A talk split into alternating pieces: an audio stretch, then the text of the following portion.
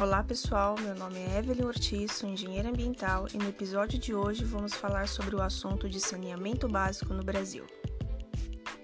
Diferente do que algumas pessoas pensam, saneamento básico não se trata somente de tratamento de esgoto de água. O saneamento básico é um conjunto de serviços, como distribuição de água potável, coleta e tratamento de esgoto, drenagem urbana e coleta de resíduos. O saneamento básico tem um papel muito importante na saúde pública. Ele impacta diretamente a saúde, a qualidade de vida e o desenvolvimento social como um todo. Apesar de sua importância, 2 milhões e 300 mil pessoas em todo o mundo ainda não têm acesso a nenhum tipo de serviço de saneamento. No mês de janeiro agora de 2020, a Lei de Saneamento Básico completou seus 10 anos um importante marco regulatório dessa infraestrutura tão importante. Ela estabelece as diretrizes nacionais para o setor, mas também trouxe regras que introduziu um conjunto de novos instrumentos de gestão, visando a melhora na eficiência das empresas operadoras e se chegar, fim de chegar à tão sonhada universalização.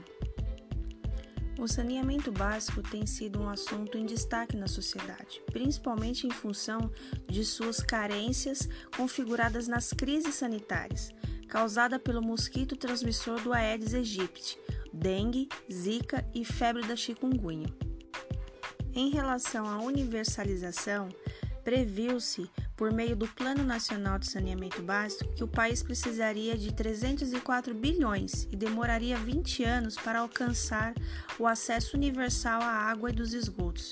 Porém, bastou somente alguns anos para que isso ficasse obsoleto e as metas tivessem que serem revistas.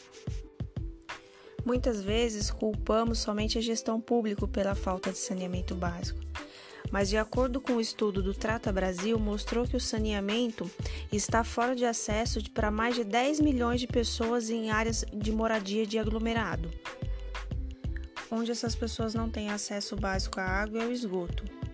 Mas, para nossa surpresa, isso não é só uma deficiência do, do serviço prestado pelo governo, mas também porque as pessoas se negam que os serviços sejam instalados para que não precisem pagar a conta de água.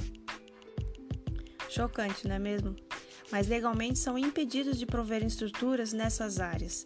Então resta torcer para haver um maior entendimento entre prefeituras, ministérios públicos, empresas prestadoras, agências regulamentadoras e a sociedade.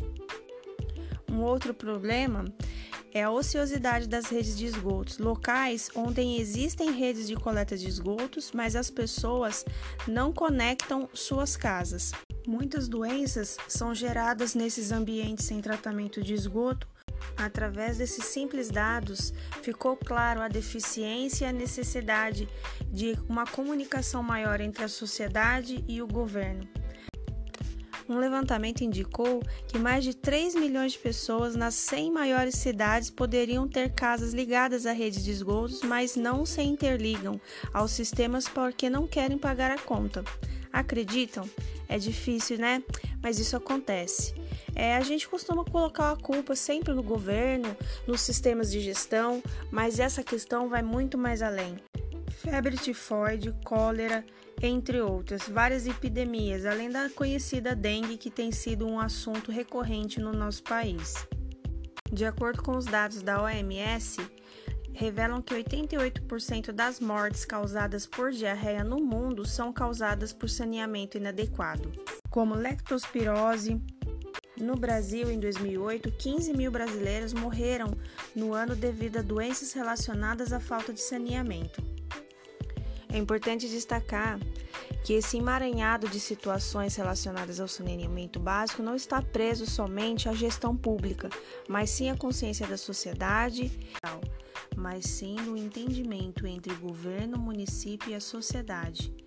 Lógico, não podemos esquecer da desigualdade social, que é uma grande questão dentro dessa causa, mas o entendimento da população também faz muita, muita diferença nessa, nessa questão.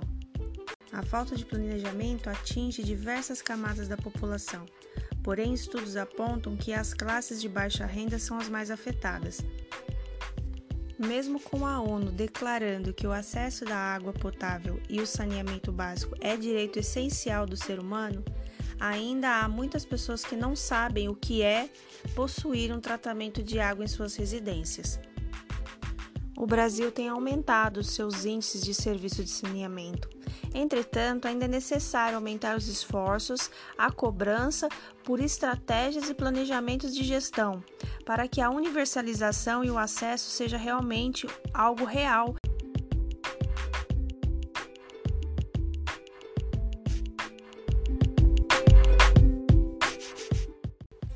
Investir em saneamento significa aumentar a qualidade de vida da população e gerar crescimento econômico do país. É isso aí, galera. Até o próximo episódio. Mas sim o principal fator chamado desigualdade social. A falta de habitação regulamentada, os vazios urbanos, o rápido crescimento populacional dificultam o acesso ao serviço básico.